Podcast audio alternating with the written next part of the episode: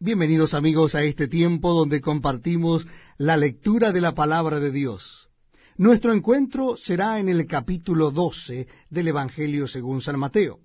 Les invito a que busquemos entonces en los Nuevos Testamentos o en nuestras Biblias el Evangelio según San Mateo capítulo 12. Dice así la palabra de Dios.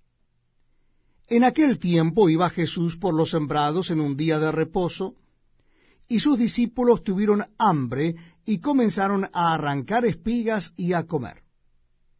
Viéndolo los fariseos le dijeron, He aquí tus discípulos hacen lo que no es lícito hacer en el día de reposo. Pero él les dijo, ¿No habéis leído lo que hizo David cuando él y los que con él estaban tuvieron hambre, cómo entró en la casa de Dios y comió los panes de la proposición, que no les era lícito comer ni a él ni a los que con él estaban, sino solamente a los sacerdotes? ¿O no habéis leído en la ley cómo en el día de reposo los sacerdotes en el templo profanan el día de reposo y son sin culpa? Pues os digo que uno mayor que el templo está aquí. Y si supieseis qué significa misericordia quiero y no sacrificio, no condenaríais a los inocentes, porque el Hijo del Hombre es Señor del día de reposo.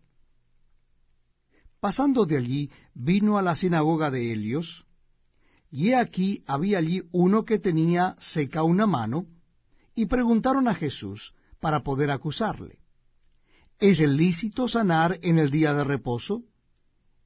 Él les dijo, ¿qué hombre habrá de vosotros que tenga una oveja, y si ésta cayere a un hoyo en día de reposo, no le eche mano y la levante.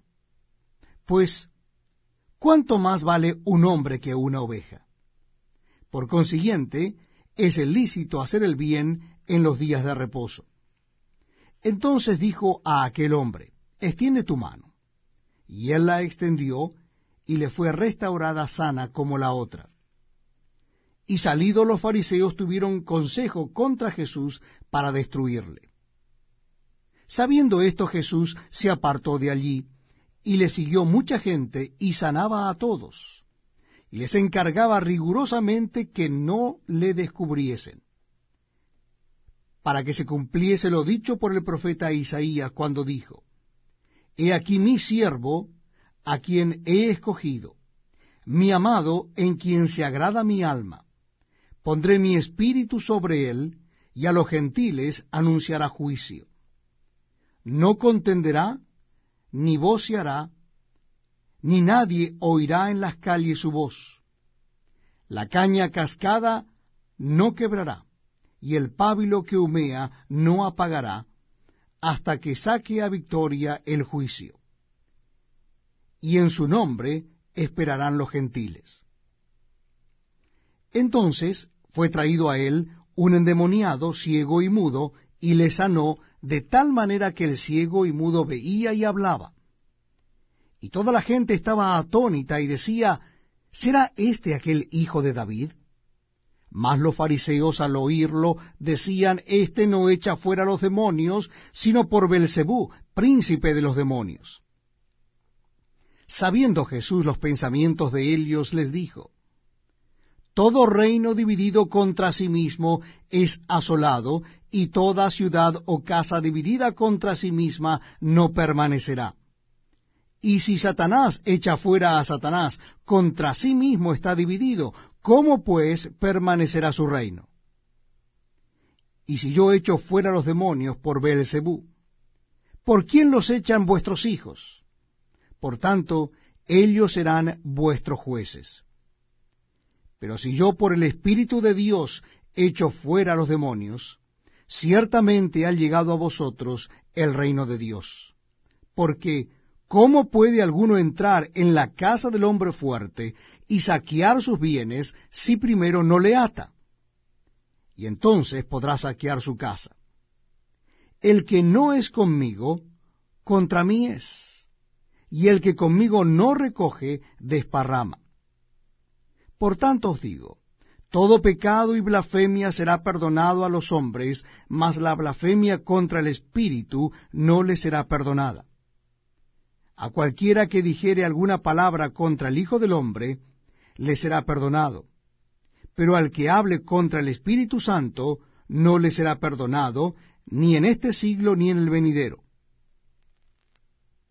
O haced el árbol bueno, y su fruto bueno, o haced el árbol malo, y su fruto malo, porque el fruto se conoce el árbol. Generación de víboras, ¿cómo podéis hablar lo bueno siendo malos? Porque de la abundancia del corazón habla la boca. El hombre bueno del buen tesoro del corazón saca buenas cosas, y el hombre malo del mal tesoro saca malas cosas. Mas yo digo, que toda palabra ociosa que hablen los hombres, de ella darán cuenta en el día del juicio. Porque por tus palabras serás justificado, y por tus palabras serás condenado. Entonces respondieron algunos de los escribas y de los fariseos diciendo, Maestro, deseamos ver de ti señal.